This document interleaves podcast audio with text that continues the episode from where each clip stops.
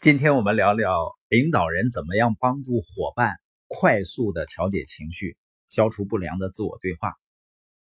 早晨，我跟我爱人说啊，我跟小小贝在一起一天，小小贝跟我说的最多的话就是：“爸爸，我错了，对不起，我不该那样对你。”因为在他吃饭或者做事磨叽的时候啊，我提醒他，他不喜欢，有时候呢会吼我。说他不喜欢我那么严肃的对他说话。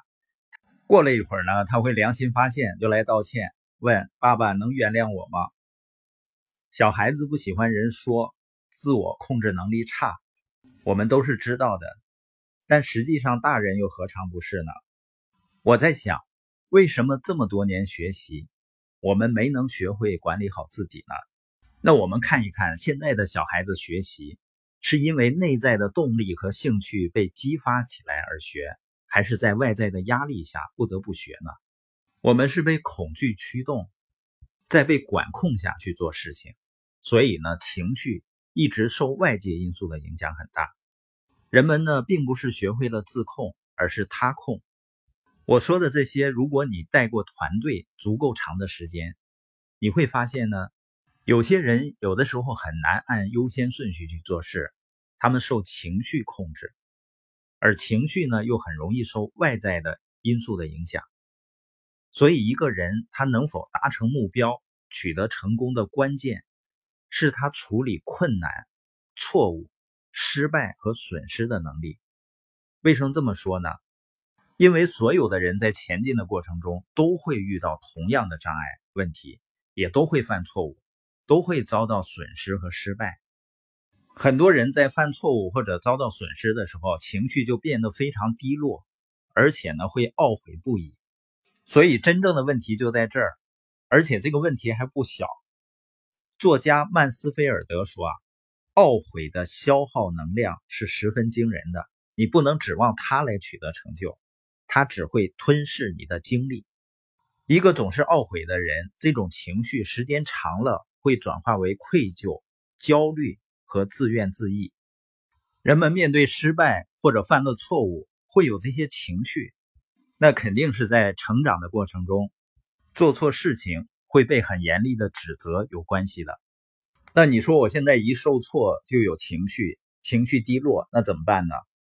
在我们遭受损失的时候，我们需要从失败中吸取教训，然后呢，跟失败道别。如果我们只专注在失意上，就会一蹶不振。专注在失意和专注在吸取教训的这两类人，他的区别在哪儿呢？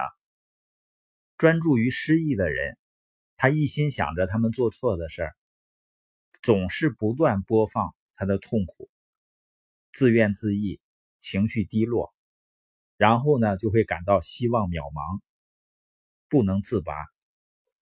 而专注于吸取教训的人，他一心想着他们能做好的事儿，会治愈自己的创伤，增加自己的自信，会鼓励自己重拾希望，然后呢向未来迈进。有些失败呢造成的伤口太深，需要时间来治愈，我们需要释放悲伤。但是对很多小的失败或者问题，不需要投入太多的精力。大多数时间，我们需要从这些失败中吸取教训，然后继续前进就可以了。处理失败最合理的一个方法，跟庆祝成功的方法一模一样，就是遵循二十四小时规则。因为获得胜利的时候，庆祝的时间不应超过二十四小时；而遭到失败时、挫折的时候，低沉消极的时间也不应该超过二十四小时。一旦处理好情绪，就应该从经验中学习，然后继续前进。越快的把关注点从失败转向经验学习，就能越快的治愈伤口。一直盯着失败不放手，情况呢只会越来越糟。所以，作为领导者，帮助伙伴走出消极情绪的关键，是正确的认知逆境，不把逆境当成墓碑。而把它当成垫脚石，这时我们的关注点就在我们能学到什么。心理学家吉姆·勒尔说：“啊，如果你能把失败视为一个学习和改良的机会，它就是这样的机会；如果你把它视为一个挫伤士气的打击，它就是那样的打击。